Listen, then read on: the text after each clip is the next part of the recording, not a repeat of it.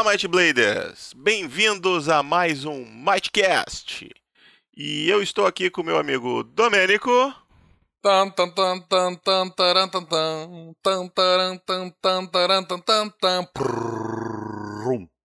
A, a musiquinha de alerta é porque a gente tá gravando às 5 da tarde, pegou todo mundo de surpresa. Sei lá, foi só saiu, velho. Aceita. Então tá bom. Bom, nós hoje vamos falar sobre os breguetes e as tractanas e os paranauês dos negócios, né, Domênico? É, é, é, é por aí o episódio de hoje. É por aí, né? Então é, vamos falar um pouquinho sobre tecnologia, magia, como essas duas coisas conversam. Por que, que cenários fantásticos não evoluem? Ou cenários fantásticos não evoluem? É, eu acho que esse vai ser o primeiro Mightcast que a gente vai fazer que não vai, não só não vai falar sobre Might Blade, como também não vai falar sobre RPG, vai falar sobre fantasia. Basicamente. em geral. Na verdade, esse vai ser um podcast em que o Domênico vai falar muito, mas isso não é novidade. vai, ser, vai ser meio que o normal de sempre. Mas é isso aí. Então, vamos lá. Roda a vinheta. Aparente, não tem vinheta. Roda a A transição. Não tem? Ah, não a, tem vi- vinheta? a vinheta já tocou, ela toca na abertura. Ah, tá. Tem a transição. Por onde começamos, Domênico? Assim, é, é- é- na verdade tem um, um motivo pra gente eh, resolver gravar esse episódio especificamente, foi o fato de que muita gente ah, pergunta sobre, especificamente sobre armas de, de cerco ah, pro Might Blade, né? Pede adaptações de armas de cerco pro Might Blade. E- Eles E começaram, eles começaram pedindo adaptações de armas de fogo e pólvora, mas a gente É. cortou isso de cara e agora eles estão nessa dos, dos, dos brinquedinhos de derrubar castelo. Exato. E assim, da mesma, do mesmo ponto que a gente partiu para decidir que não vai ter pólvora no, no, no Might Blade, né? ah, pelo menos não no cenário oficial, né? No, no, em Dracon, a ideia de arma de cerco em Dracon, ela também não faz muito sentido. E, e pra, como a gente quer falar sobre o porquê que não faz sentido, a gente vai falar um pouco também sobre o que, que acontece ah, ah, na- no desenvolvimento de tecnologia em geral em um cenário de fantasia. né? O que, que acontece com a evolução tecnológica que teoricamente acontece, que aconteceu no nosso mundo, por exemplo, para usar ele como paralelo, porque, bom, a gente meio que não tem outro exemplo né, para usar. Ah, se a gente tivesse, ao invés de, de. Se a gente tivesse tido em algum ponto a introdução de magia como uma forma de, de enfim, desenvolvimento tecnológico, porque magia não deixa de ser, de certa forma, um, uma, um desenvolvimento tecnológico dependendo de como é que ele for ah, ah, percebido pela, pela população e principalmente pelos magos, né? Pelos usuários de magia. Dentro do Might Blade especificamente, a magia ela é acessável por qualquer personagem. Qualquer personagem pode se tornar mago. Tem alguns, alguns cenários de magia, tu vai ter algumas pessoas que são escolhidas, né? Tipo, lá, ah, em Star Wars tu vai ter contagem midi-chlorian, então tu tem que ser um cara que tem... ah, tu, tu tem que ter midi-chlorians altos pra poder usar a força. Há, há É. controvérsias.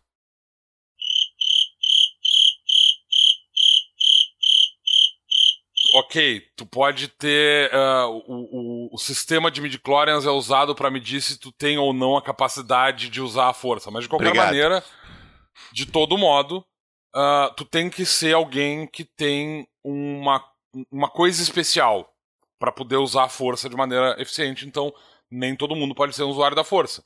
De modo semelhante, por exemplo, no, no, no- na, na roda do tempo, né, o Rule of Time, ah, nem todo mundo pode ser mago. né? Inclusive, Ah, alguns não podem. A maior parte da população, na verdade, não pode, e, e tem uma parcela da população que tem uma leve ah, capacidade de usar magia, particularmente mulheres, têm uma, uma capacidade muito pequena de usar magia, elas acabam indo pra, pra, pra torre pra treinar magia. A torre branca é onde ah, ah, as, as Aes Sedai treinam magia, né? Ah, da mesma maneira como a gente tem a Academia Argente em, em Tebrim. Ah, e, só que a capacidade mágica delas é muito limitada e elas acabam conseguindo produzir só alguns pequenos efeitos e elas acabam, em vez de virar magas, elas usam esses efeitos de outras maneiras. Tipo, se elas têm aptidão pra curar, por exemplo, elas se tornam São enfermeiras. as Wisdoms, né? É, elas. É, uh, não, as Wisdom, na verdade, elas são uma outra coisa. Elas são magas que não são treinadas na. na, na... São magas, são meio druidas, assim, né? É, é por aí. Elas são aquele, o, o que as magas, as Aes Sedai chamam de, de conjuradoras selvagens, né? Porque elas não aprenderam uma técnica padronizada. Basicamente, elas têm conhecimento empírico de como usar magia, ao invés de ter um conhecimento é, é, acadêmico de como usar magia. Estruturado, né? Bonitinho. Uh, mas em, no, no sistema do Might Blade, tá? Em Dracon, qualquer um estudar magia não deixa de ser uma forma de estudo avançado. É basicamente como fazer uma universidade. Tu vai, qualquer personagem, uh, não, não, não tem nenhum requisito, o personagem vai ir para dentro da, da academia, ele vai aprender de uma maneira muito semelhante, como, por exemplo, uh, um engenheiro de robótica quer aprender a fazer robôs. Ele quer aprender a fazer um robô. Ele vai ter que aprender primeiro com, a, a calcular, ele vai ter que aprender uh, leis da física para entender como é que funciona a, a função de, de uh, tu ter, por exemplo, eletricidade, uh, é, como é que toda a parte mecânica, né? funciona. né? É, tu vai ter que estudar a parte teórica primeiro para depois conseguir pegar pedaços e, e começar a montar um robôzinho. também. Exato.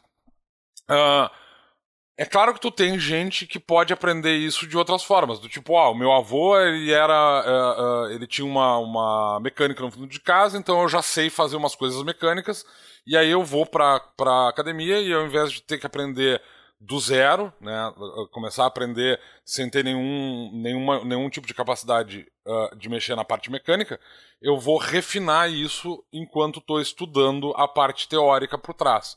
Então tu tu, tu tem os dois caminhos possíveis. Tu pode uh, estudar magia por ti mesmo, tu pode aprender, literalmente pegar um grimório e aprender, tu pode aprender com um outro conjurador, seja procurando um mago numa, numa, numa Mago é a, o termo que a gente usa para todo conjurador arcano, né? Um arcanista, no caso. Tu pode procurar um arcanista, um necromante, um feiticeiro e aprender com aquele cara aquele, as magias que aquele cara conhece e a base da magia. Então, o, o, o personagem ele pode estudar magia de uma, de uma maneira muito semelhante ao que a gente consideraria no, no nosso mundo aqui, né? Atual, né? Uh, tu fazer uma faculdade, tu vai para dentro da academia argentia, tu estuda magia durante. Eu não lembro qual é o tempo, Luciano qual era o tempo de, de estudo que tu leva para se tornar um mago? Tu lembra disso? Eu acho que era quatro anos ou dois anos, era uma coisa assim, era o equivalente a uma formação. É, é, é basicamente tu vai fazer um curso superior para uh, ah, uh, ah, se tornar um mago. A diferença é que o, o a, a, Academia Argentia, o sistema de admissão dela é um pouco diferente, a gente não tem. Uh, como é que se chama isso? Droga. Preconceito. Não, não preconceito tem. é, É... Mas tem menos. A prova que tu faz para entrar pra faculdade, droga?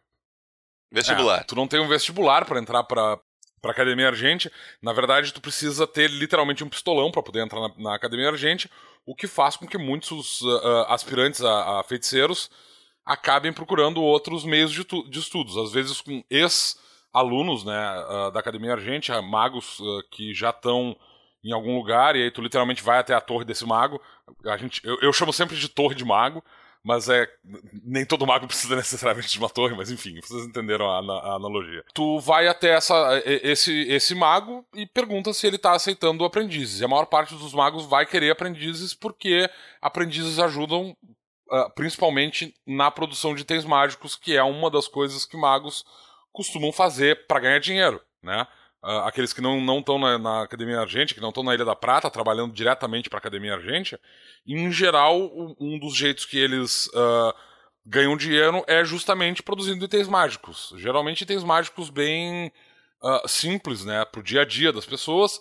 E aí entra uma parte da tecnologia de por que, que a tecnologia não é tão comum. Porque tu tem muito mago que está fazendo itens que, na prática, são é, a, Perdi a linha de pensamento lendo que o Bredo estava escrevendo, desgraça. Respondendo o Bredo, não. Tu não precisa de pistolão para entrar na Academia Argentina porque nós não temos armas de pólvora, já avisei. É um bestão. é, seria um bestão. É, então, esse é um dos motivos pelos quais tu não tem uma, um desenvolvimento de tecnologias tão avançado, porque justamente os conjuradores eles costumam fazer itens que são análogos a itens tecnológicos para venda para ganhar dinheiro no, no, no, processo, né? E alguns desses itens, inclusive, são patenteados. Uh, tem uma fórmula Uh, porque tu tem que criar, antes de criar o item mágico, tu tem que criar o projeto do, do item, e tu pode. Esse mago, inclusive, pode uh, uh, ganhar dinheiro justamente vendendo esses projetos para outros conjuradores que vão copiar esse projeto. Né, eles vão estudar esse projeto uma vez e a partir de então eles vão poder reproduzir aquele item sem precisar fazer um projeto toda vez. Então tu tem vários itens de uso comum que são itens meio que análogos a itens que tu teria uh, no, no, no, dia a dia, assim. Por exemplo, tu pode ter uh, panelas que têm magias de, de fogo nelas e elas aquecem sozinhas sem um fogão. Uh, que... Uma varinha que produz um, um, varinhas, uma... varinhas produzem luz uma... de maneira semelhante. É, uma orbe que brilha é. no lugar de uma lâmpada. No lugar de uma lâmpada. Não, mas pode ter varinhas que brilham como se fossem lanternas, sim. por exemplo, também. Sim, sim, sim. Uh, armas mágicas são super comuns, então, tipo, tu fazer uma, uh, uh, uma arma que tem um encantamento de fogo, ou um encantamento de gelo, ou um encantamento de, de eletricidade, é super comum também. Então, é, é, é essas, esses itens são de fácil, de fácil acesso, tem que levar em consideração também que tu tem. Uh, é, tu vai ter magos que vão ser especialistas em tecnologia bélica, né? Eles vão produzir armaduras e armas para aventureiros, porque aventureiro é um, uma, um, uma profissão, por assim dizer, é, né, bem difundida em, em Dracon, em, em, em Cassiopeia, enfim, em Dracon. Uh, então, isso faz com que, por exemplo, a tecnologia de armas, né, a pólvora, por exemplo, ela, ela até pode ter sido encontrada. Um, um, um, um alquimista pode perfeitamente ter descoberto a tecnologia da pólvora, mas ela nunca foi usada para, por exemplo, produzir uma arma de fogo. Talvez tenha produzido, tenha produzido granadas.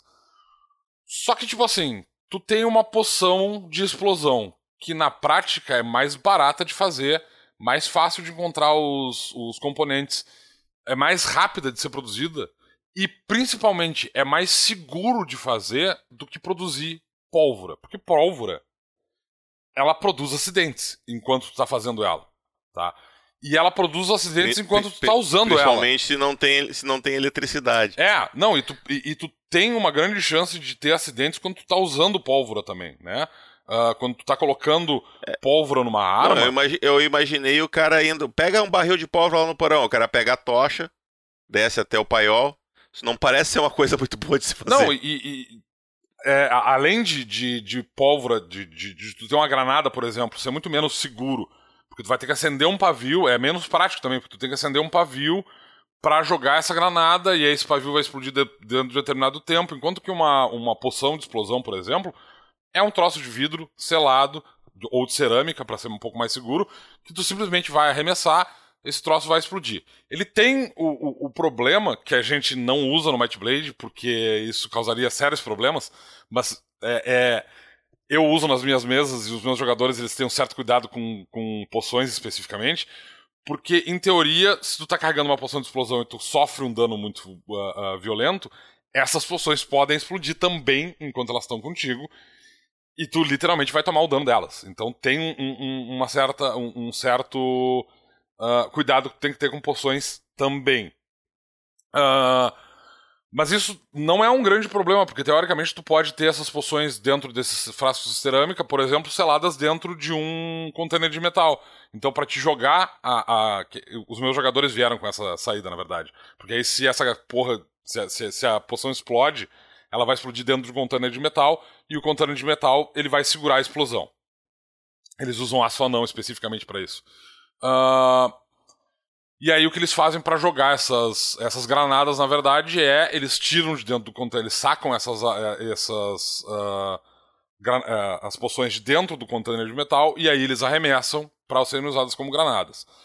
Então, por causa da facilidade de usar é, é, itens alquímicos, algumas tecnologias de pólvora nunca foram desenvolvidas. A pólvora foi descoberta? É muito provável, porque tu tem alquimista no cenário é muito provável que algum alquimista tenha descoberto a pólvora e ele concluiu que aquele troço era muito perigoso.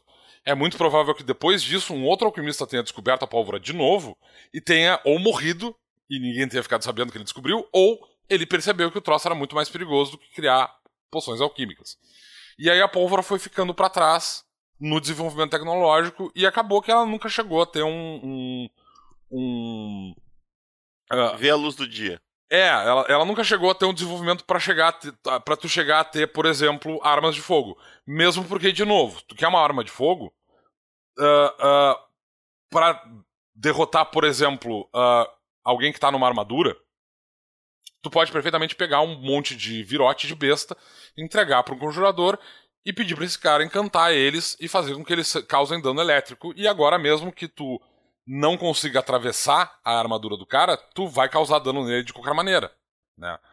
A, a... Ou aquele dano fantasma que ignora a armadura também. Sim, tu, tu tem vários encantamentos, na verdade. Tu pode literalmente colocar é. um encantamento de, de fogo e fazer o cara uh, uh, entrar em combustão, por exemplo. Então. Pode fazer o gavião arqueiro com vários tipos de flechas diferentes. É, é isso na verdade é bem comum entre os, os, uh, os patrulheiros do, do cenário, né? Tu tem, inclusive a gente tem a Java compartimentada justamente para te ter acesso às tuas flechas diferenciadas com mais facilidade, né? Uh, porque é comum que tu tenha, sei lá, eu tenho aqui 15 flechas comuns, mas eu tenho 5 flechas explosivas junto comigo e tal. Então, isso faz com que certas áreas de tecnologia acabem não se desenvolvendo tanto.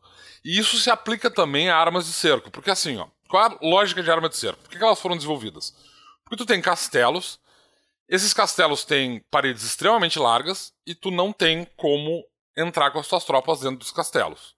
Isso faz com que a gente tenha desenvolvido balistas, a gente tenha desenvolvido, na verdade, especificamente, trebuchetes e catapultas para arremessar pedras, tanto para atravessar, para passar por cima dessas muralhas e acertar a parte de dentro dessas fortalezas, quanto para tentar derrubar as paredes dessas muralhas.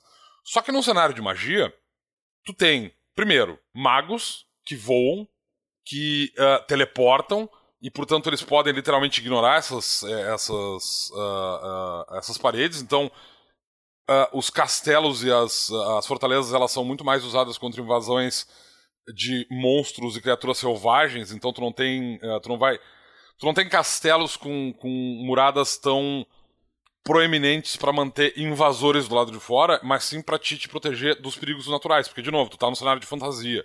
E isso significa que inimigos naturais são bem comuns uh, uh, inimigos naturais perigosos, né? Muito mais perigosos do que o teu uh, leão ou o teu tigre que tá ali. Tu vai ter criaturas que podem literalmente ser gigantescas e, e, enfim, elas podem ser muito mais perigosas. Então, em geral, muralhas de, de, de fortalezas... Um Duane, por exemplo. Hã? Um Duane, por exemplo.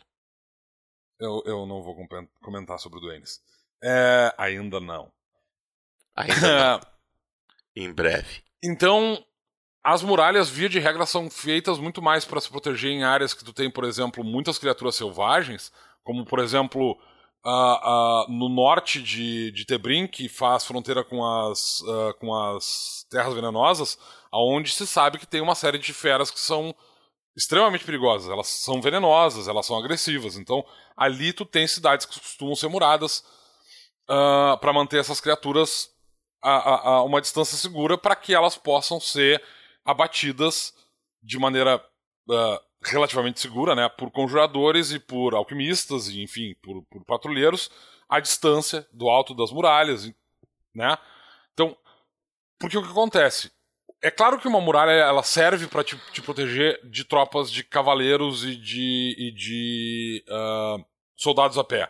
E é claro que tu usa isso, né? O combate entre Arcânia e, e, e Tebrim, ele foi inicialmente todo travado por tropas comuns, por assim dizer, né? Sem a presença de, de dragões ou de conjuradores em, em larga escala. E para esse tipo de combate, é claro que muralhas funcionam. Só que a, a, a, o tempo que tu vai levar para construir uma muralha dessas, para se proteger, proteger principalmente uma área grande, contra essas invasões, ela meio que perde sentido quando tu tem conjuradores do lado inimigo que podem conjurar portais por onde uma pequena tropa pode entrar, quando podem uh, conjurar teleporte e levar um, um pequeno grupo de, de aventureiros para dentro da, da fortaleza que está sendo protegido pela muralha, quando tu tem acesso a criaturas capazes de voar, como grifos, como hipogrifos, como Pegasus, quando tu tem magias que permitem que tu voe por cima dessas muralhas. Então, por causa disso tudo, a ideia de tu construir muralhas, ela já, é, já cai num certo desuso. Mas aí mesmo que tu tenha uma muralha, os magos têm tantas, os conjuradores têm, eles... Primeiro, é bom lembrar, conjuradores em Might Blade são extremamente comuns. E, e, em cenários de fantasia em geral, eles são comuns o suficiente para te ter que pensar em como é que tu vai te defender desses conjuradores. Então, claro, tu pode ter, por exemplo, uma uh, muralha e tu pode ter um, uma distância entre a muralha e o começo da tua uh, uh, e o interior da tua fortaleza de, sei lá, 20 metros em que tu tem uma área de magia morta, onde um mago, um, um conjurador não vai conseguir conjurar um portal, ele não vai poder fazer um, um teleporte, é onde ele não vai poder voar, né? Beleza. Só que ainda tem outras maneiras de tu fazer isso, porque um conjurador pode perfeitamente usar outros meios que não são mágicos para uh, uh, uh, dar um jeito nesse problema. Por exemplo, tu pode literalmente ter um, um conjurador que tem companheiro animal. Ele manda o companheiro animal, que é uma coruja, por exemplo, entrar dentro do castelo, passar por essas defesas mágicas todas voando. Ou um rato, que, enfim, vai infestar todas as fortalezas de qualquer maneira. Ele vai entrar dentro dessa fortaleza, sem ser percebido, esse, esse animal, né? Uh, e quando ele estiver lá dentro, o conjurador, ele ou larga uma, um uh, item que tenha o selo místico da divindade desse conjurador, ou o selo arcano desse conjurador, e aí tu pode fazer as tuas magias sobre aquele selo que está lá dentro, atrás de todas as defesas dos caras. E aí todas aquelas defesas que tu levou semanas, meses, talvez anos construindo, não serviram para absolutamente nada, né? Então, ah, em termos de defesa, essas defesas físicas, elas são muito mais paliativas do que, na verdade, elas são é, efetivas, né? Elas servem uh, para uma defesa contra um tipo mais de tropa. psicológica. É, né? é, é, exatamente. É mais para dizer, olha, essa. É, é, a gente pode ter defesas melhores depois dessa, dessa, dessa paliçada ou dessa muralha. Vocês não sabem o que tem aqui dentro. Talvez a gente esteja bem preparado. Saibam disso. A gente pode estar esperando com um bando de conjuradores aqui que dormem na frente da muralha e se vocês conseguirem se teleportar aqui para dentro, a gente vai atirar bolas de fogo em vocês até destruir as quatro próximas gerações dos filhos de vocês, enfim. Isso, isso me lembra aquele a estratégia daquele general chinês que vinha um exército inimigo destruindo várias cidades no caminho, ele ficou, ficou sabendo e tinha, sei lá, 40 soldados mal nutridos dentro do, do, do castelo, ele mandou todo mundo se esconder, mandou abrir os portões, botou uma cadeirinha no, na rua principal de frente à porta que estava aberta, sentou ali com a espada dele e esperou o exército chegar. Quando o exército chegou, os caras olharam assim e ele disse: Pode entrar, vem, vem que a gente está esperando. E os caras olharam, olharam e foram embora. É isso, isso para mim parece uma anedota, mas ok. Mas é, é, é uma história que se conta é. na China. Mas é tipo, até passou no teste de intimidação, né, cara? É. Passou no teste de intimidação, tirou um crítico, ah, explodiu o dado. É, essa, essas, essas defesas físicas elas servem muito mais, como eu disse, para manter feras afastadas do que de fato exércitos inimigos por causa da proeminência de, de magia no cenário, né? Então, por causa disso, uh, tu não vai ter um desenvolvimento de tecnologia especificamente para tentar derrubar essas uh, muralhas, principalmente porque, né, além de tu ter que desenvolver uma tecnologia para criar catapultas, trebuchetes, para atirar pedras e derrubar uma muralha que tu não sabe se é tão efetiva assim, que talvez tenha defesas muito mais eficientes do lado de trás e que talvez tu possa passar com conjuradores, ainda tem um outro detalhe muito importante com relação a isso, que é o fato de que tu tem conjuradores. Então, se tu quer derrubar a maldita muralha, tu vai lá e chama um druida. O druida vai lá e ele derruba a muralha, né? Ele, ele ou, tu, enfim, com, chama um, um, um, bando de conjuradores e os caras conjuram o inferno e bola de fogo na muralha até ela cair. Então, de novo, não tem por que tu ter o desenvolvimento dessas armas uh, de cerco, especificamente. O que não significa que tu não tem armas, desenvolvimento de armas de guerra, porque elas servem propósitos diferentes no Might Blade.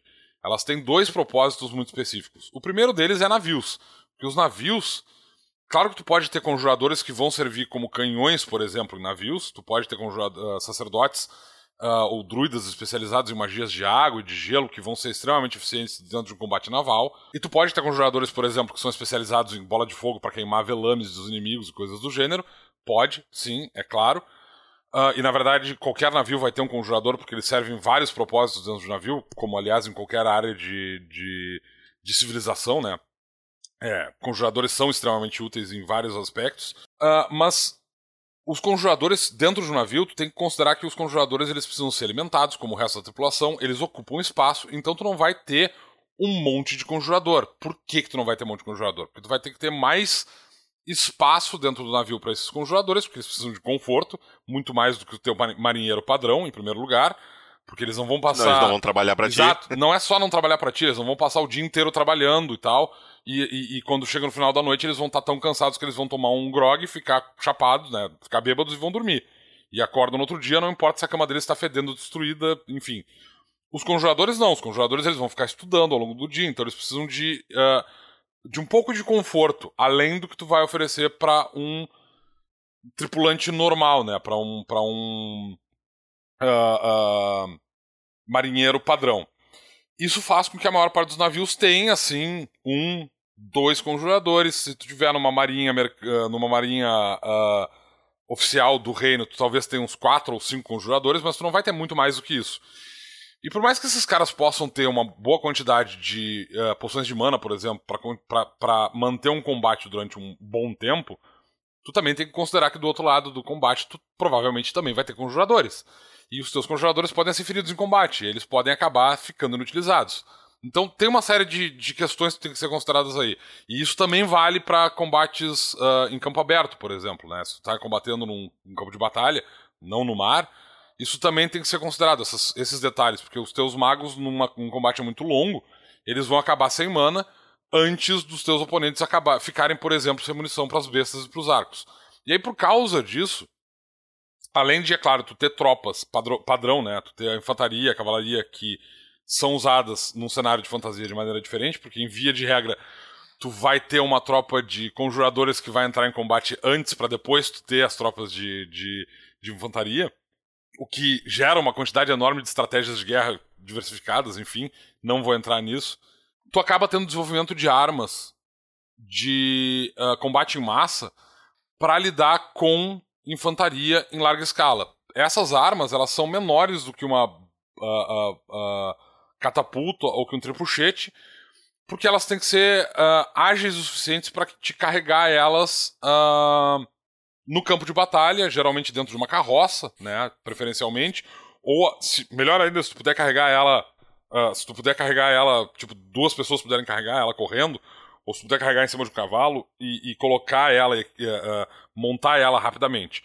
E aí por causa disso tu tem algumas, algumas armas que são mais eficientes, né, de modo semelhante para te montar num, num, num, navio, ao invés de tu ter um, um uma coberta especificamente para armas de para canhões, já que tu tem conjuradores e não precisa tanto assim de armas de, de, de combate longa distância, tu pode ter uh, uma quantidade muito menor de armas de combate à distância que tu literalmente uh, leva de um lado para o outro do navio, dependendo pra, do lado para o qual tu precisa combater.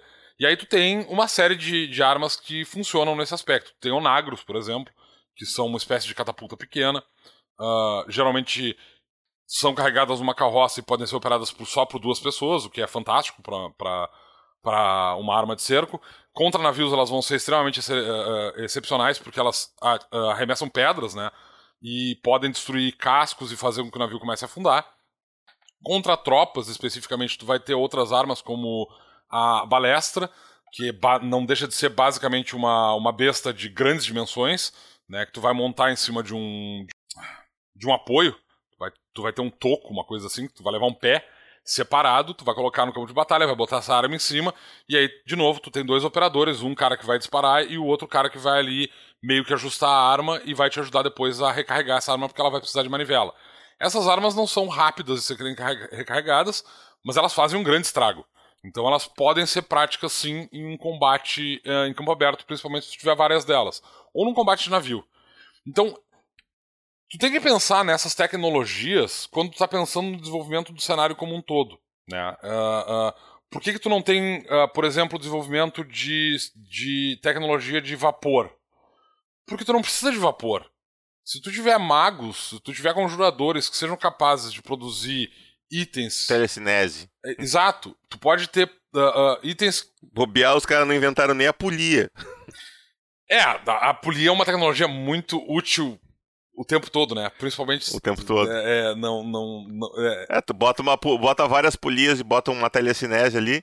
Tu usa um 5 pontos de, de mana, tu levanta um bloco do Egito lá, das pirâmides é, e tem essa questão também, né? A tecnologia não deixa de ser uma, uma, uma possível aliada à, tecno... à, à magia. É.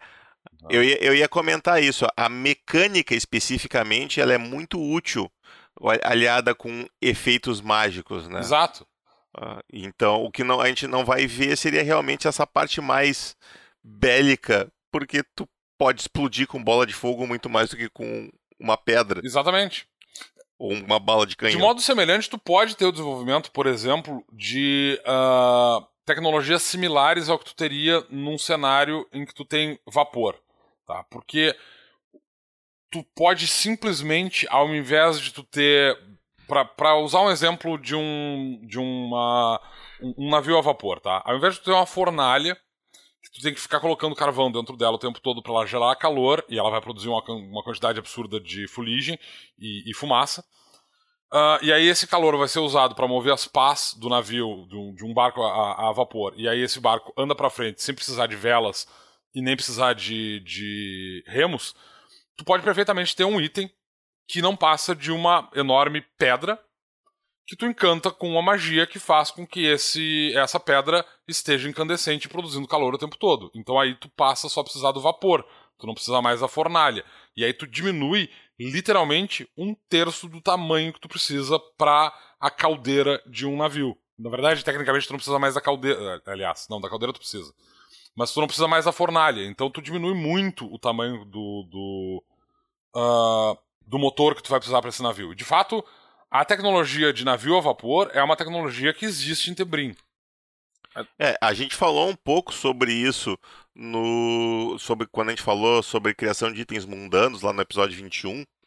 Eu lembro que a gente comentou sobre encantar uma uma placa com inferno e, e ter lá uma forja permanente, coisas assim. Né? É. Então tu, tu, tu, é, quem quiser voltar lá e ver um pouquinho sobre especificamente sobre isso, a gente falou lá. Mas uh, con conclui aí sobre os navios a vapor. É, a tecnologia de navio a vapor, ela existe dentro de Tebrinto, vai ter navios que são movidos a vapor, só que eles, via de regra, não são navios grandes, porque, de, de qualquer maneira, fazer a contenção de um item que está permanentemente uh, uh, quente... Irradiando calor. É, é, complicado, então quanto maior for... Uh, quanto, quanto, maior for o navio, maior vai ter que ser essa produção de calor, vai ter que ser um item que vai ter que um, ter um encantamento mais forte, tu vai precisar de um conjurador mais eficiente, de um grupo de conjuradores mais eficientes, então tu tem um suprimento limitado dessas, desses motores a vapor, em primeiro momento, que é o que faz, por exemplo, que não existam locomotivas ainda em Tebrim, porque inicialmente essa tecnologia se viu uh, é, é, foi mais imediatamente se viu uma utilidade para ela para ser usado no mar, onde, enfim, tu tem água à disposição o tempo todo, então tu, tu literalmente precisa ficar jogando água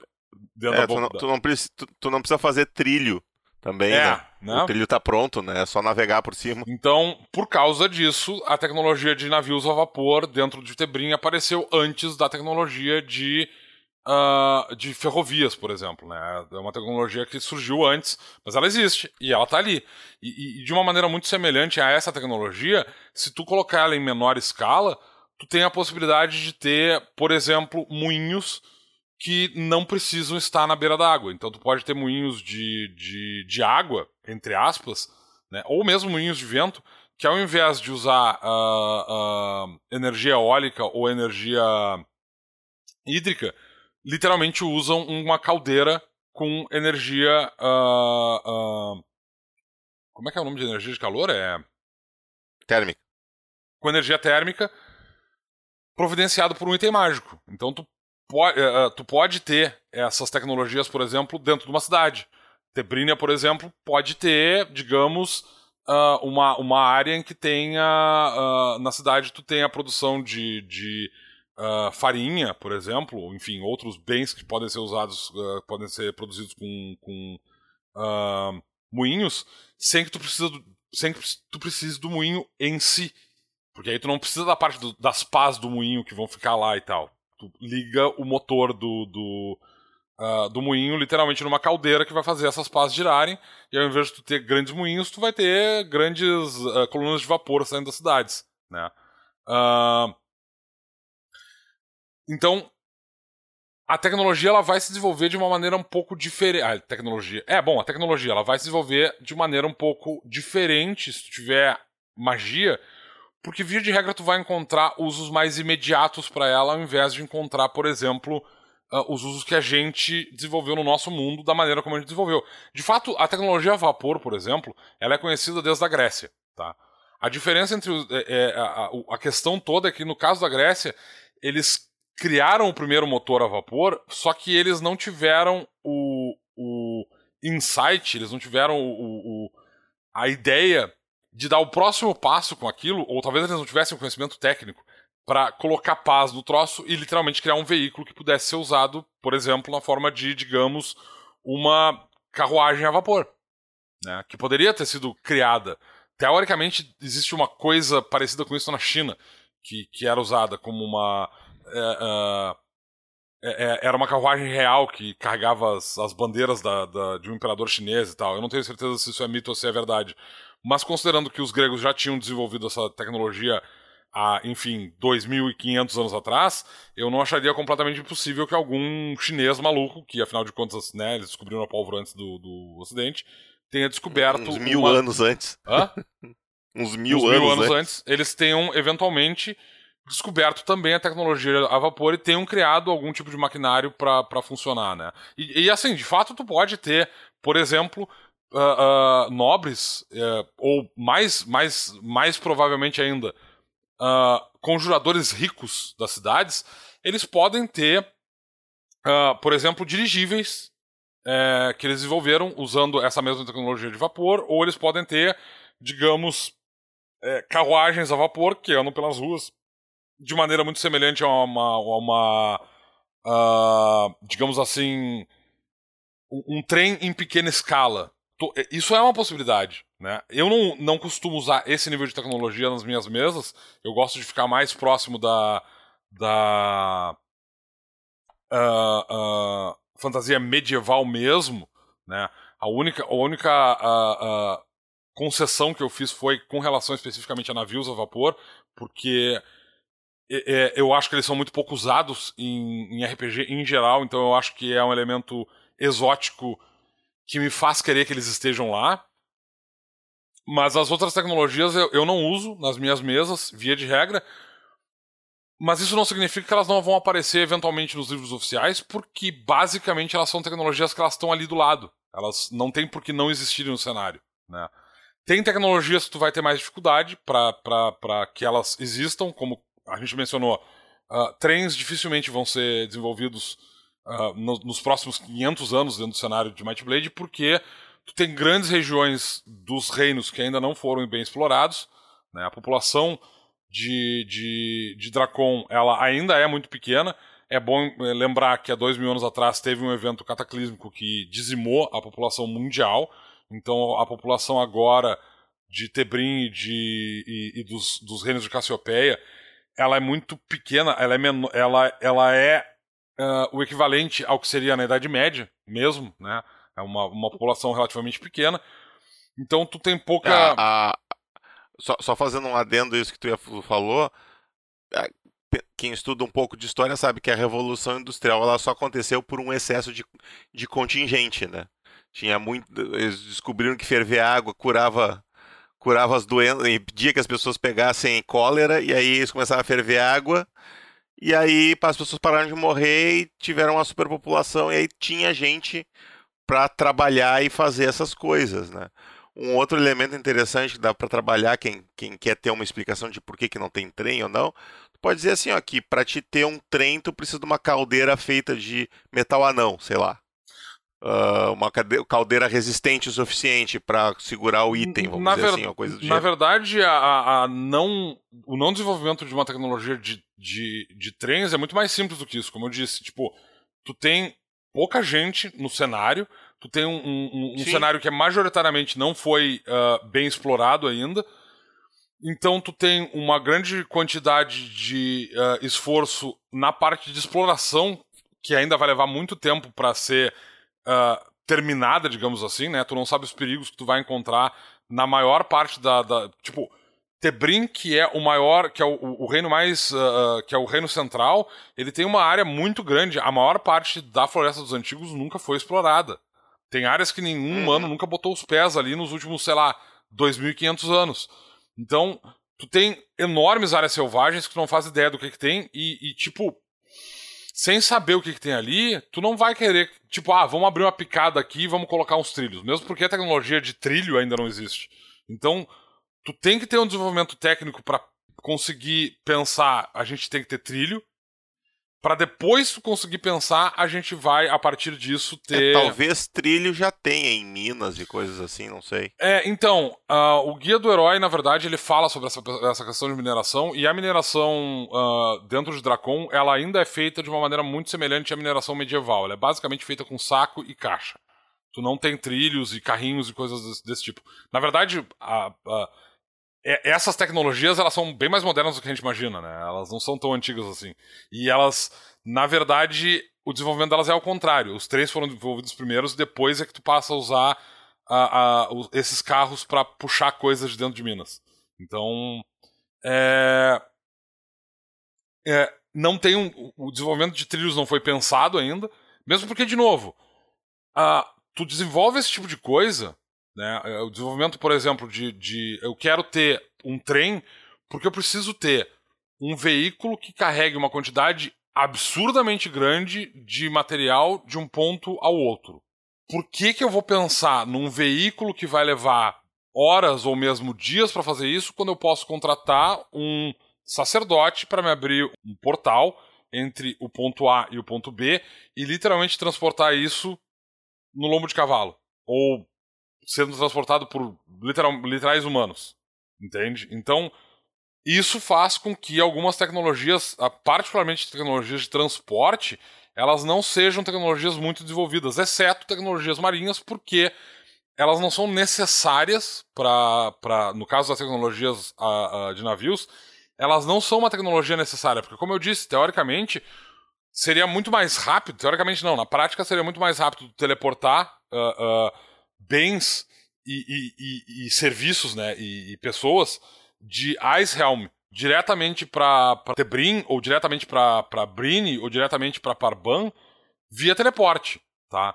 O portal, né? O portal. É muito mais simples de fazer isso. E na verdade tu tem outras magias que permitem que tu faça isso também, de maneira até mais fácil, né? Uh...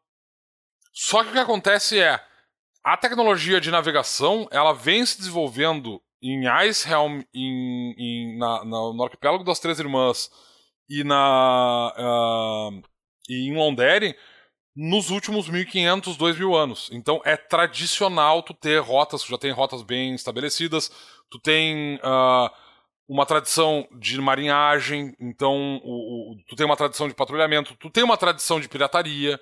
Então tudo isso faz com que tem, tem uma questão muito importante aí que é cultural, que faz com que a, o, a, o mercado naval ainda seja muito importante culturalmente para a manutenção da economia desses reinos todos. Porque assim, ó, é, não é só assim do tipo, ah, culturalmente e tal. Só que o, o, o fato de tu ter uma inclinação cultural a usar tecnologia naval e fazer esse comércio dentro do, do, do, mar do comércio significa que tu tem um monte de cidades na beira do, do mar do comércio que se tu não tiver esse comércio, elas simplesmente morrem. E se elas morrerem, tu tem um monte de gente que não tem trabalho.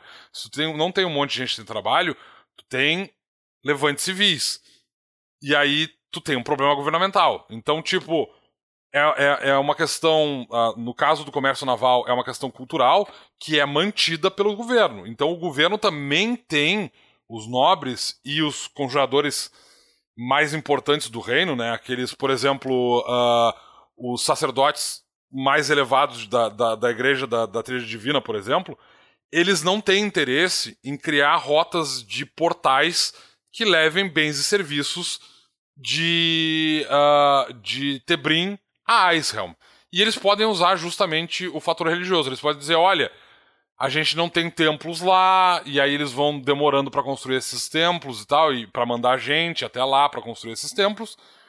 E aí, por causa disso, vai demorando para se criar essa rede e o comércio naval continua funcionando, porque para eles, eles, essas pessoas sabem que se eles construírem essas rotas de, de portais, tu basicamente está acabando com a, a economia uh, naval e isso vai ser um, um, um golpe muito forte na, uh, uh, na economia do reino como um todo. Então, por um lado, tu tem que pensar quais tecnologias tu vai ter, e aí isso é um conselho para quem tá criando o cenário, não é um conselho só para tipo Tebrim, tá? Para quem tá jogando em Might Blade. É um conselho para quem tá jogando Might Blade para saber como é, por que, que a tecnologia, quais tecnologias existem e não existem em Tebrim, tá? Em, em Dracon como um todo, quais tecnologias tu vai usar e não vai ser um problema e tu talvez veja essas te tecnologias aparecendo em um livro daqui a pouco. E quais tecnologias tu não vai ver aparecer em momento nenhum. Uh, e talvez tu esteja alienando um pouco os seus jogadores, ou enfim, esteja se alienando do material oficial, mas o que não é um problema, veja bem, porque o, o cenário é do, do, do, do, mestre, ele tem controle sobre isso. Uh, mas assim, serve não só para te saber uh, o nível tecnológico que Tebrim está nesse momento com relação às descobertas de tecnologia que foram ou não desenvolvidas porque existe, existe magia no cenário, mas isso também serve para te pensar no teu cenário se tu tem uma quantidade maior ou menor de conjuradores, que impacto isso tem quando tu tá desenvolvendo o cenário? Exato. Tu tem quantos quão, quão, quão comum é um conjurador? Que tipo de conjuração é comum? Tu tem muitos sacerdotes e poucos arcanos? Tu tem muitos arcanos e poucos sacerdotes. O teu cenário tem um reino, por exemplo, que é mantido por conjuradores. Tu tem uma teocracia. Uh, qual é o alcance da magia desses conjuradores místicos, desses conjuradores divinos, né, dentro dessa teocracia? Tu tem uma uma uma uh, arcanocracia? Arcanocracia então, isso significa que arcanos são muito comuns nessa arcanocracia ou os arcanos mantêm é, a magia como um segredo bem guardado? E só a nobreza pode ter acesso? E a tecnologia uh, está se desenvolvendo porque as pessoas comuns não têm tanto acesso à magia? Tudo isso tem que ser pensado quando está desenvolvendo um cenário para que daqui a pouco tu não tenha sendo tipo. Tá, beleza, eu. O, o meu, a minha Tebrim tem trem. Qual é o impacto que isso vai ter por que, que eu tenho um trem? De onde é que saiu o trem? O que, que impacto isso tem no resto da economia? Quem inventou o trem, sabe? Tu tem, que, tu tem que pensar isso quando tá produzindo um cenário. E aí tu tem as outras questões, como eu falei, por exemplo, do comércio naval, né, no, no, no mar do comércio. Tu também tem que pensar nas questões culturais que levam ao desenvolvimento não só de tecnologia mágica, mas também no processo de produção de tecnologia mecânica, né, de tecnologia tradicional. Porque tu vai ter algumas invenções que vão ser bem ou mal recebidas por uma comunidade, dependendo de como é que a cultura vê uh, o lugar daquela, daquela tecnologia, o, o, o que, que aquela tecnologia está afetando. Né? Então, isso também é uma coisa que tem que ser muito bem cuidada. Então, por exemplo, tu vai ter tecnologia voltada para o desenvolvimento naval em Tebrim, em Dracon, em geral, muito antes de tu ter o desenvolvimento de tecnologia em outras áreas. Porque para a maior parte dos habitantes de Dracon, a tecnologia naval é uma parte cultural muito importante e os governantes, os nobres, né, as pessoas que contam, os poderes que valem dentro de, de Cassiopeia sabem que o comércio naval é extremamente importante para a manutenção da economia desses reinos todos. É, né? Se, se parar pra pensar, a gente não precisa ir muito longe. A gente não tem trem no Brasil hoje em dia, porque isso não foi interessante comercialmente para o pessoal que produzia petróleo e asfalto e carro. E eles mandavam nos governos passados. Continuam mandando nos atuais, mas enfim. Então, os poucos trens que nós tivemos, eles foram sucateando aos tempos e hoje em dia está reduzida a meia dúzia de, de linhas que levam carga de porto para mais para o centro do país e mesmo assim é muito ínfimo. A gente poderia ter estrada de ferro para tudo que é lado, seria mais prático, mais econômico, mas o interesse econômico vigente é que se continue investindo em caminhão e carro, né? Transportando tudo via isso. E tu tem outros casos, assim, por exemplo, no Brasil a gente tem um caso que eu acho absolutamente uh, uh, delicioso de mencionar sempre, que é o Gurgel. Uhum. Uh, o Gurgel foi um cara que desenvolveu a tecnologia do carro elétrico em 1980, tá? Ele tinha carros comerciais que foram vendidos no Brasil e estão rodando até hoje em ruas do Brasil que usam baterias e não tem combustível que não seja eletricidade. E é bateria de chumbo. E, e esses carros funcionam, e eles estão rodando no Brasil, e eu não estou inventando isso. Procurem pelo Gurgel que vocês vão descobrir, tá? Ele também tem uma linha de carros que funciona com combustível uh, tradicional, que ele desenvolveu mais tarde. Inclusive, o Exército tem uma série desses carros da, da Gurgel. E, eventualmente, porque não teve interesse do governo de manter, de criar uma, uma indústria automobilística no Brasil. Que fosse competir com as indústrias que, fosse... que estavam investindo no Brasil. Exato. Né? A, gente teve, a gente teve um governo que investiu forte, o, o, o, o, o governo brasileiro investiu num determinado momento, dando incentivo fiscal para a Gurgel especificamente, para ela ter a possibilidade de produzir carros mais baratos dentro do Brasil Sim. E os carros deles ficaram extremamente populares. Mais eles... a gasolina aí, né? Esses foram os a gasolina, eu acho. Já. Não, na verdade, os, o, o, a maior parte das concessões uh, tributárias para a Gurgel foram para uh, a entidade como um todo, não especificamente para para os carros da gasolina. é, mas eu acho que essa época que ele recebeu essa, esse auxílio foi mais no final ali. E ele só. Acho que ele só recebeu esse auxílio porque ele começou a pegar a parte da gasolina. O carro elétrico não teve muito incentivo, não. É, então. Bom, eu não vou entrar nesse, nesse trâmite porque isso Enfim. é uma outra questão. Dá, dá pra falar, dá pra gente ficar falando do Gurgel aqui durante algumas horas. Dá pra fazer uhum. um matchcast só, pra, só sobre o Gurgel. Uh, mas o fato é que ele, tipo, ele recebeu um, um, um, um incentivo do governo por um governo. Teve um governo que olhou para aquilo e disse assim: olha, tem negócio aí. Eles deram um monte de incentivo uh, fiscal para Gurgel. A Gurgel vendeu um monte de carro, produziu um monte de tecnologia nova, e aí mudou o governo.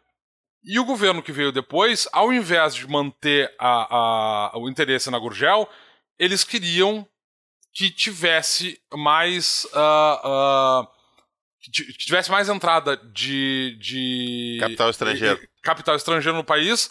E eles começaram a dar os mesmos incentivos fiscais que eles tinham dado para a Gurgel para fabricantes do exterior. Basicamente, eles deram dinheiro. Dólar, né? Eles deram dinheiro pra gente que já tinha dinheiro. É. E isso fez com que essas pessoas corressem pro Brasil, botassem um monte de fábrica aqui e a Gurgel faliu. Sim. Basicamente foi Não isso. Não conseguiu tá? competir. Não tinha competitividade pra, pra, pra Gurgel frente a, a, a, a fabricantes que já tinham décadas de, de tradição, né? Uh, e aí a Gurgel eventualmente abriu falência e não existe mais. Então, não é como se assim, ó, tu não tivesse, por exemplo, algum tipo de tecnologia que já foi desenvolvida e tu ainda tem exemplos dessa tecnologia e tu ainda tem pessoas que acham que essa tecnologia é fantástica e seria o futuro, como por exemplo, gente que tem, digamos, carruagens a vapor, que ao invés de usar um cavalos, usa um, um balão a vapor para puxar essa, essa carroça para cima e para baixo. Esses, eles, esses caras acham que essa tecnologia é absolutamente fantástica usam no seu dia a dia. É uma visão extremamente uh, uh, uh, incomum, né? Ela vai acontecer ali em Tebrinto, vai ver um desses caras andando com um troço desses, vai ficar tipo, o que, que é aquilo, sabe? Só que essa tecnologia, ela simplesmente não foi adiante porque esse cara não encontrou um nicho de mercado, ele não tinha para quem vender essa tecnologia. E talvez algumas pessoas ligadas a, por exemplo, a indústria naval, eles tenham dito, cara, a gente pode aplicar isso para produzir, por exemplo, navios a vapor.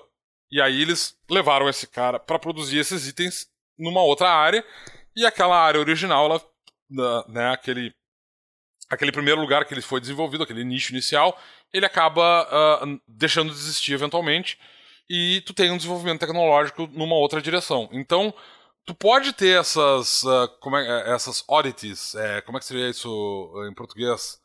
Essas bizarrices tecnológicas, tá? Que tu tem um protótipo, que tu uhum. tem uns 5 ou 6 que foram criados e tu não tem mais. E inclusive esses, essas tecnologias podem ser extremamente uhum. interessantes e podem ser consideradas.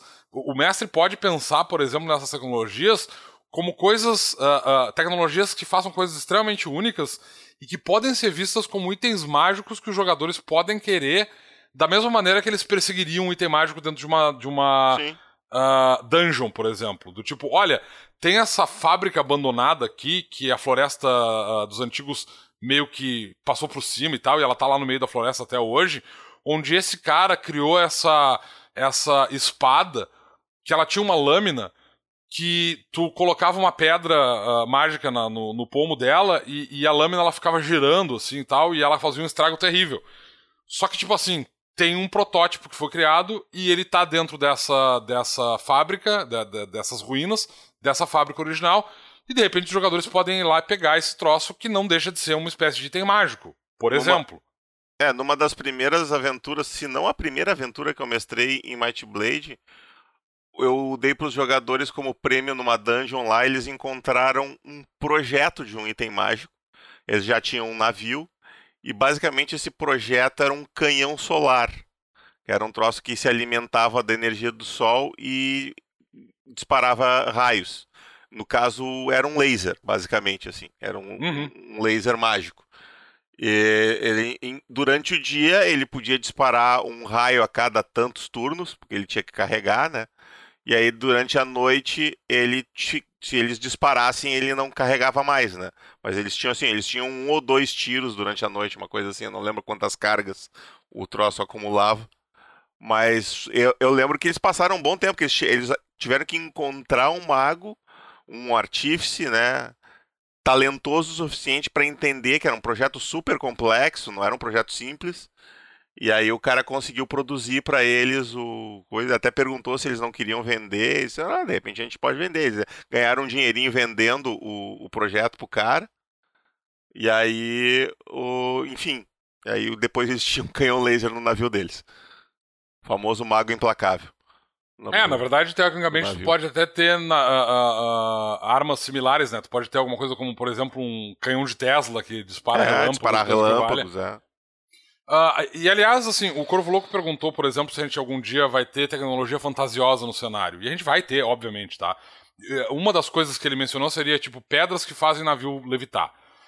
Como eu disse, a tecnologia naval ela é culturalmente muito importante de Debrim, tá? Então, muito provavelmente, se a gente tiver algum tipo de tecnologia uh, aérea, ela vai vir de uma forma anacrônica ao navio. Uh, a, a, a, a, a, que a gente, as tecnologias que a gente tem, como por exemplo dirigíveis e, e, e, e, aviões tradicionais, e ela vai vir na forma provavelmente de um navio, tá? Talvez ele não, seja, não tenha as mesmas características, talvez ele não tenha velas, talvez a vela seja de um formato diferente porque ela serva como leme para o navio voador.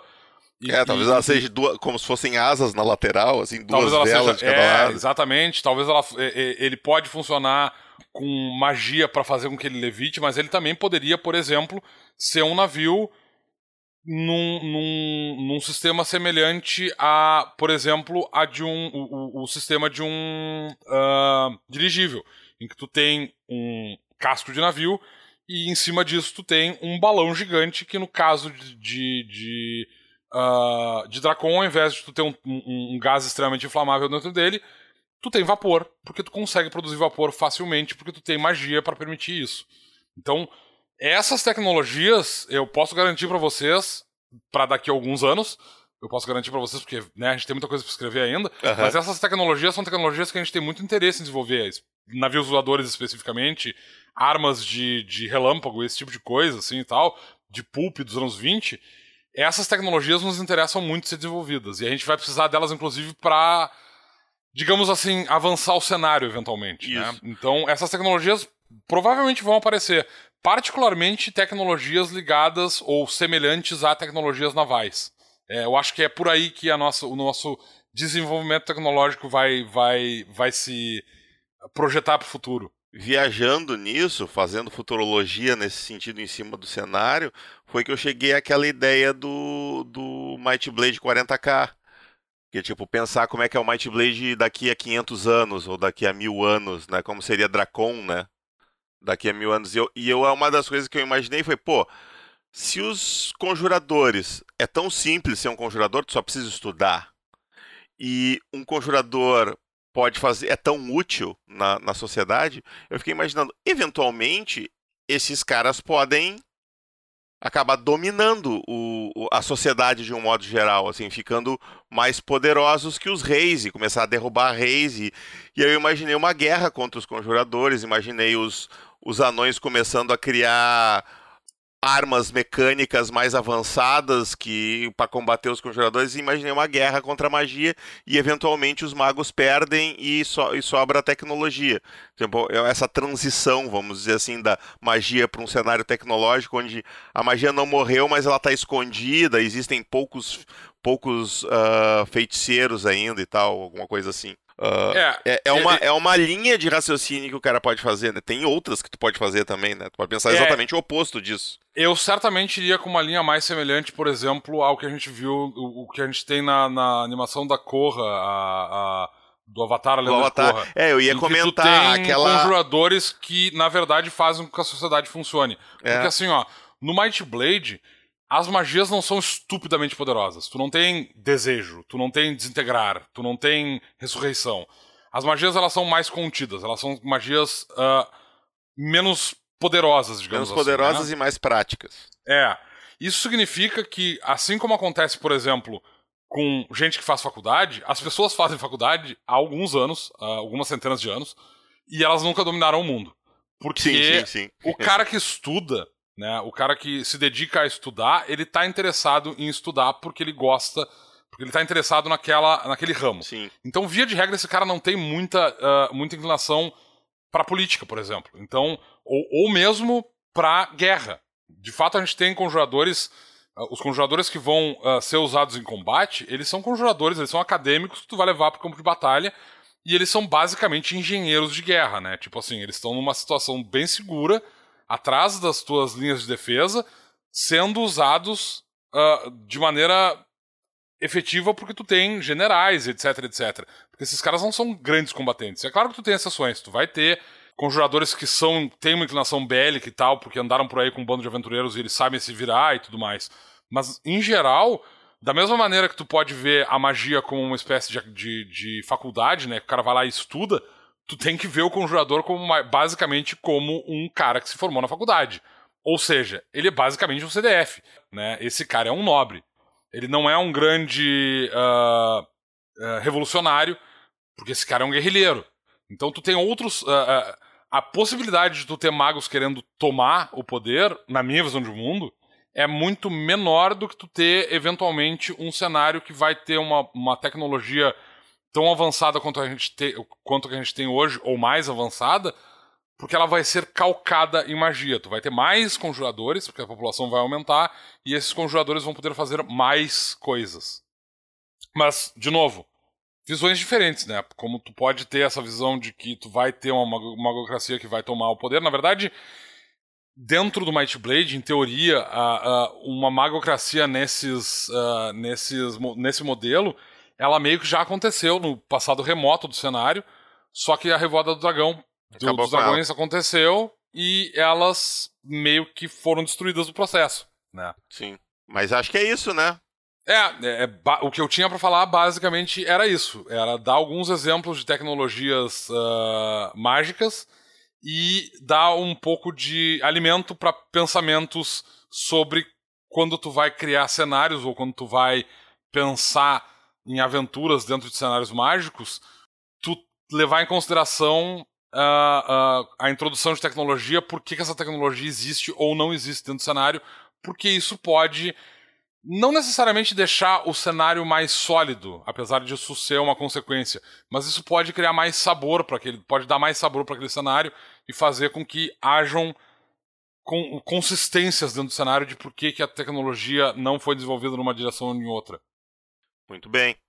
Uh, antes da gente passar pela, antes da gente passar para a Torre de Sarfion, eu vou fazer um, quero fazer uns recadinhos aqui para o pessoal que está nos ouvindo a respeito do site e das compras feitas no site, tá, gente? Uh, eu tive recentemente duas compras no site que eu ainda não consegui postar no correio porque simplesmente o correio aqui de São Lourenço tá uma várzea, que é uma gíria local para quando a coisa tá uma bosta e ninguém tá comandando nada. Uh, gente se demitiu, tem momentos do correio que só tem uma pessoa, literalmente só tem uma pessoa lá dentro, quando os carteiros estão entregando coisa, só tem o gerente. Tem dias que o gerente não tá afim, ele não abre. Então tá assim a coisa, né? Eu já fui três vezes no correio em horários diferentes e não consegui pegar ele aberto. Hoje eu tive lá e tinha um papel novo com horário marcado que a partir de agora é das nove a uma é, o horário de atendimento. Eu, tá bom, né? Amanhã eu vou tentar de novo e aí eu vou postar. Então, se você, vocês dois que fizeram as compras recentemente e o Luiz aí que tá esperando a, a, a troca do guia do vilão dele que foi com defeito, fiquem tranquilos. Amanhã, se tudo der certo, eu posto para vocês os, os. Como é que chama isso? É, eu, eu acho interessante Número de rastreio. E não fazia a menor diferença eu dizer amanhã, porque eu não sei quando é que eles vão ouvir esse recado, né? Mas enfim. Exato, né? Tu tá dando um recado para as pessoas no passado saberem que no futuro do passado delas elas vão receber é, com... livros que provavelmente elas já receberam quando escutarem que elas no futuro do passado delas Não, na verdade, já com receberam. o tempo que tá levando para chegar, eu acho que elas não vão ter recebido ainda. Mas enfim, é, tá triste, é, tá complicado, mas ainda está funcionando. Então, seguimos vendendo normalmente ali e tal. Uh, e é isso. Uh, nós estamos agora na reta final do Monstro Codex. Acredito que até o final do mês esteja pronto. Então, eu tô para buscar o, o, guia de Tebrim em Porto Alegre. Eles demoraram para começar a fazer. Amanhã eu vou ter uma previsão mais, mais acurada. Amanhã, no dia 15 de março, quando, não sei quando vocês estão ouvindo isso, eu vou ter uma previsão mais acurada de quando é que o livro está, estará pronto. Então, mais para final do mês, início de abril, a gente deve estar enviando as últimas recompensas. Certo, gente? Então tá, vamos para a Torre de Sarfion.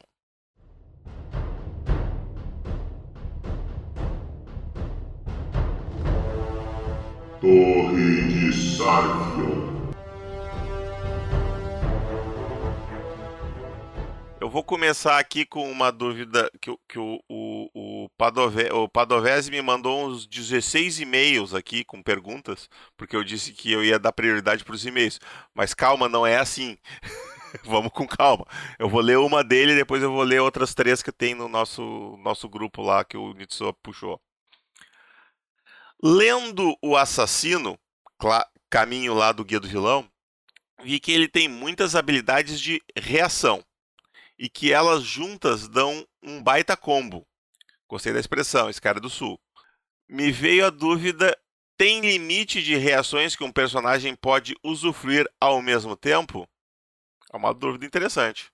Não tem. Se, se o gatilho uh, aciona uma reação, tu pode usar, uh, por exemplo, se o personagem tem uh, duas reações que são acionadas pelo mesmo gatilho, é, ele pode acionar ambas as reações da, a partir daquele gatilho.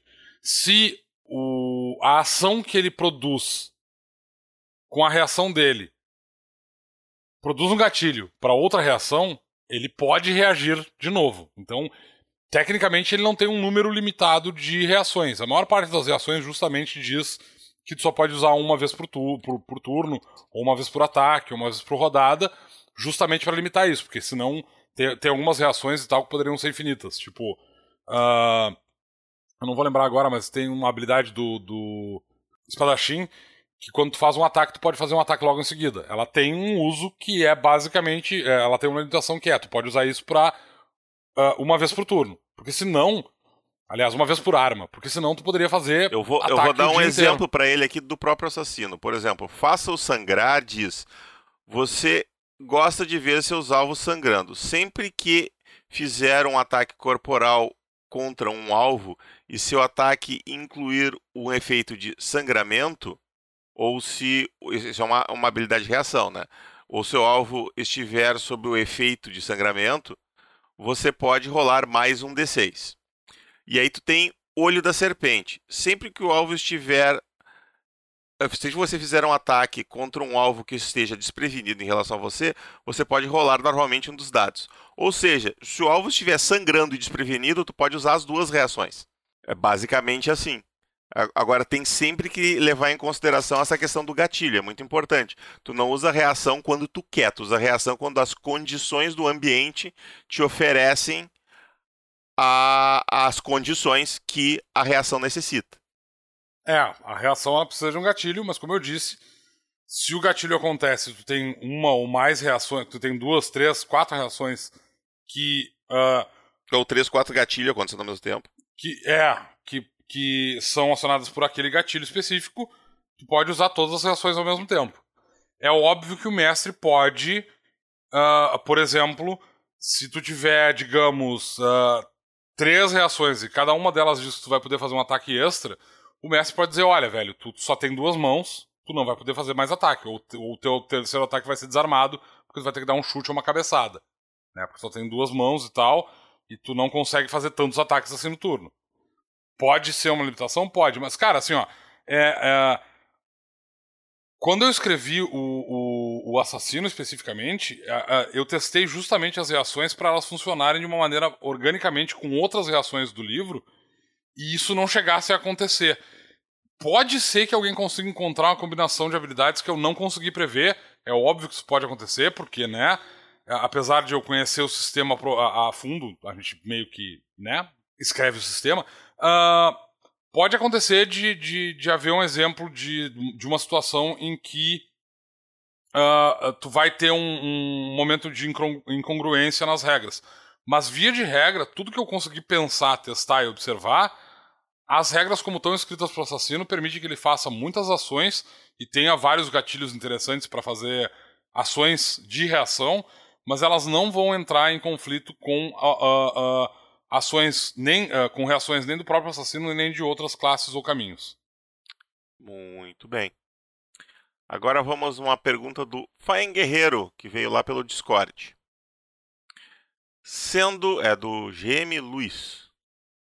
Sendo dragões fruto de magia, não, desculpe, fruto de uma energia divina, no caso do vendo da Might Blade de Mirá. Não sei o que ele quer dizer com isso.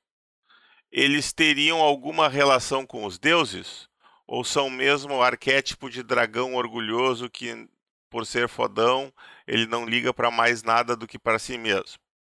Talvez eles seriam a mais pura representação do acaso natural de criaturas certamente mais poderosas que os humanoides? Assim, ó, eu não sei de onde é que essa dúvida tá saindo, mas a gente já falou tanto sobre dragão que eu não sei é. como é que as pessoas ainda não sabem como é que é a ideia do dragão. Assim, vai ter um Codex Draconorum que vai falar especificamente sobre dragões. Dragões não têm ligação com as divindades, dragões não têm uh, ligação com humanoides. Eles, são, eles vêm de um outro plano de existência que são os planos elementais. Eles têm uma. uma uh, ligação uma, com os elementos. Uma, uma ligação com os planos elementais especificamente, que é do mesmo lugar da onde os conjuradores arcanos tiram a sua energia, tá? Então eles não têm ligação nenhuma com, com conjuradores divinos, eles não têm uh, ligação nenhuma com divindades, eles não têm uh, uma ligação intrínseca com o plano material, apesar de obviamente serem criaturas materiais quando estão no plano material. Mas a gente vai falar sobre eles extensivamente, sobre a natureza, da onde vem, para onde vai, do que se alimenta e como se reproduzem quando a gente lançar o Codex Draconorum, que depois do Codex, agora quando a gente terminar de entregar os livros do, do financiamento, que é, é só falta agora o Codex Monstrorum, que está quase pronto, assim que a gente terminar esse livro, o Codex Draconorum, junto com o Codex Maleficarum, que são os livros sobre uh, mortos-vivos, o Codex Maleficarum, né, mortos-vivos e criaturas amaldiçoadas, e o Codex Draconorum, que é o livro sobre dragões, eles são os próximos livros nos quais a gente vai focar porque eles são muito importantes, não só para uh, ah, encher o mundo de monstros, mas também porque eles são importantes especificamente pro Dracomante e pro, e pro uh, Necromante, especificamente, que são duas classes que estão no, no Guia do Vilão. Agora, uma, na verdade, não é uma dúvida, é uma sugestão de pauta, porque não dá para responder aqui a dúvida dele. O Claude, nosso apoiador lá na Mightforge, não, conselheiro da Torre de Sarfion, nos mandou a seguinte pergunta. Na verdade, não é uma pergunta, é um pedido. Gostaria de saber como tebrinianos tratam os prisioneiros de guerra. Toda a parte legal até serem libertados ou é algo como eles morrer de tanto trabalhar? esse tratamento é apenas com prisioneiros de guerra de Arcânia? É exatamente como nos campos de trabalhos forçados de Stalin, ou eles chegam a ser considerados cidadãos depois de um tempo trabalhando? É, ele misturou um pouco Arcânia com Tebrim aqui. Acho que ele, É. ele deve ter ouvido algum podcast que a gente falou como é que funciona a coisa dos escravos em Arcânia, que eles estão sendo punidos por terem cometido algum crime e tal. Aí ele deve ter puxado a ideia por crimes de guerra e coisas do gênero. Acho que dá um cast bom isso aqui, Domênico. É, a gente pode falar sobre um- fazer um Mindcast especificamente sobre o sistema legal ah, de Tebrim. Eu, eu, eu acho que Eu não lembro. isso. Eu não lembro quando isso aqui foi, essa dúvida foi feita, porque isso está no, nossa, no nosso arquivo que o do Tsoa coloca as dúvidas e o Tsoa não bota as datas. O bota a data para a gente saber quando foi feito. Ah, mas ele provavelmente foi feito antes do último guia de Te- da atualização do guia de Tebrim, que no guia de Tebrim tem um pouco mais, não é muito, mas tem um pouco mais sobre como é que funcionam os tribunais, como é que é o sistema legal, tem um pouco mais ali sobre essa parte de Tebrim.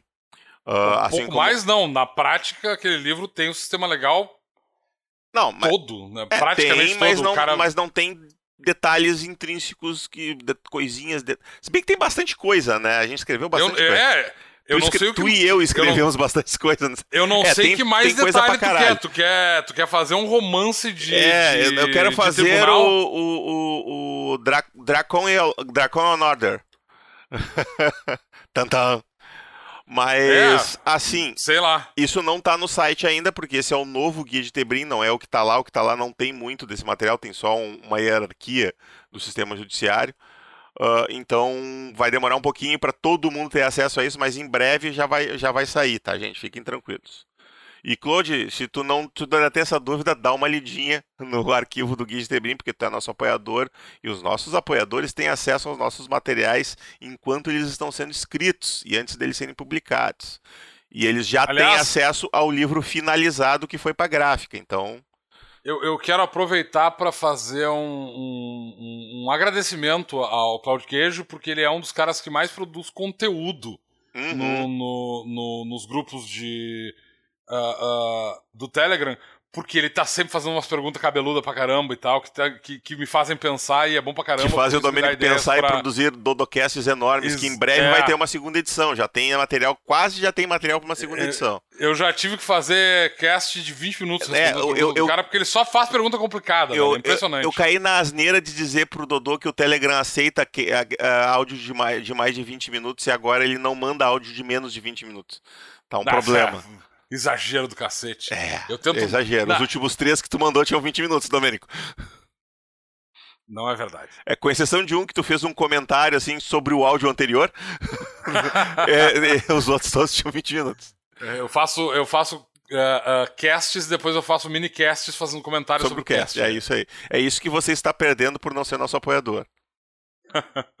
Não sei se isso é uma boa propaganda, mas enfim. Eu, é, eu não tenho certeza se isso é uma propaganda positiva. Última perguntinha. Nitsoa trouxe da comunidade, a gente conversou sobre isso ontem, uma dúvida. Posso utilizar bestializar em mim mesmo? No livro diz que é para usar bestializar em um aliado. Eu sou o meu aliado, Domênico? É, é, assim, ó. ah, Ou eu preciso conversar com o meu psicólogo antes de, de poder usar essa magia? Esse é, poder. A, é, a- a teoria, é, eu, eu, eu acabei me dando conta que a maneira como a habilidade foi escrita ela é menos do que o ideal.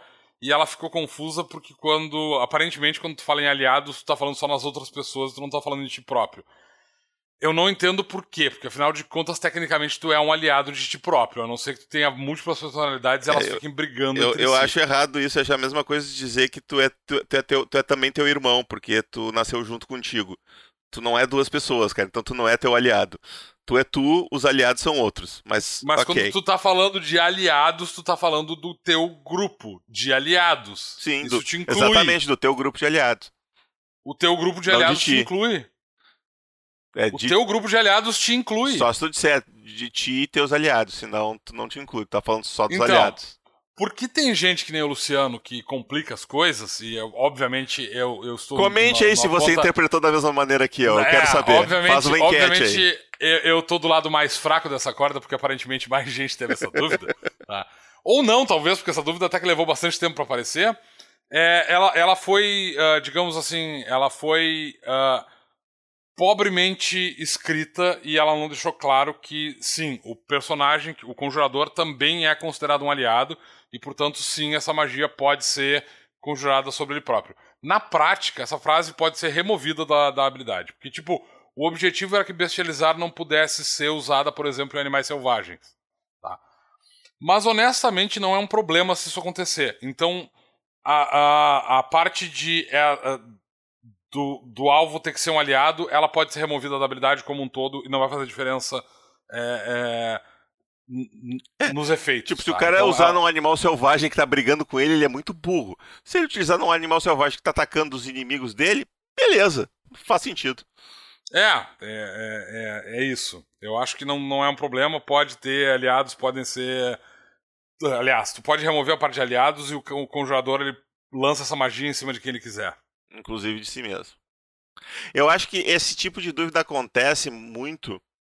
Não só já, eu já vi essa dúvida acontecer em outras magias, porque tem algumas magias que diz você desenhando um símbolo arcano, uma runa arcana sobre um alvo ou si mesmo é, eu não sei se ainda tem isso no sistema. É, é como eu disse, velho, eu, eu escrevi po é, é, pobremente essa habilidade. Tem, é tem, tem, algumas habilidades que, é, que não estão bem padronizadas e tal, que é, é, algum texto mais antigo que escapa, né? Exatamente. E aí cria porque, esse tipo assim, de confusão. O guia do. O, o, o, essa habilidade é uma habilidade do guia básico, e o guia básico ele é uma revisão do Might Blade 2.0. E o Thiago ele não tinha um padrão para escrever as coisas por mais que a gente tenha tentado padronizar, é muito provável que umas coisas tenham escapado e tal. Eu tô botando toda a culpa do Thiago aqui porque ele não pode se defender. Exato, é, é muito bom. Basicamente é isso, tá? Não, não, eu já disse, né? Tipo. A é, culpa é do é, Thiago, a gente põe foi, em quem a gente quiser. Foi uma, foi uma escolha pobre de, de, de, frase que eu fiz. Provavelmente eu tenha feito essa escolha mesmo de maneira uh, consciente ou inconsciente, eu não lembro, porque isso foi. Uh, uh, bom, enfim, é, seis anos atrás. É, então, tipo isso. Uh, eu não tenho. Uh, eu, eu, imagino que essa, tenha, essa escolha tenha sido minha, e eu parafraseei essa habilidade de maneira ruim, e ela ficou uh, confusa, tá? Mas, na prática, quando uma habilidade, qualquer habilidade que diga seus aliados, te inclui. Sempre. A não ser que você não goste de si mesmo, e aí, aí, aí você a não ser, psiquiatra. A não ser que a habilidade diga, diga porque tem algumas habilidades, principalmente a do, do Senescal, que diz: ah, isso é um bônus que tu vai dar para os teus aliados, exceto você. Então, nesses casos, quando diz que é exceto você, é. aí sim. Eu ia até comentar isso. Tem algumas habilidades, eu não me lembro se é só do, se é do bardo, não é do bardo, os gritos, principalmente, os que causam bônus. Se eu não me engano, eles fazem menção a você, você grita e isso dá um bônus para você e seus aliados. Tá? É. Tem, tem, tem algumas habilidades que falam esse você e seus aliados. É talvez isso que tenha gerado essa dúvida. Porque nessa especificamente não tem o você. Então o cara já imaginou que automaticamente não incluía. Então foi assim que eu pensei. Mas então tá, tá feitas as dúvidas. Domênico, encerramentos. Na verdade, a Leona e o Bredo deixaram duas dúvidas aqui no chat cons. Eu, eu... Pode responder. Não vou ler, eu não vou ler essas perguntas, tá, pessoas? Eu tô dizendo que eu estou lendo elas aqui porque a, a, a, dúvida da Leona, na verdade, ela vai tomar um bocado de tempo e eu não tenho certeza se eu entendi ela corretamente. E a dúvida do Bredo, na verdade, ela dá outro Mightcast. Beleza. Então no próximo a gente responde, gente. Então tá, ficamos por aqui. Eu e o Domênico somos os portadores da Might Blade, mas nós carregamos ela para vocês.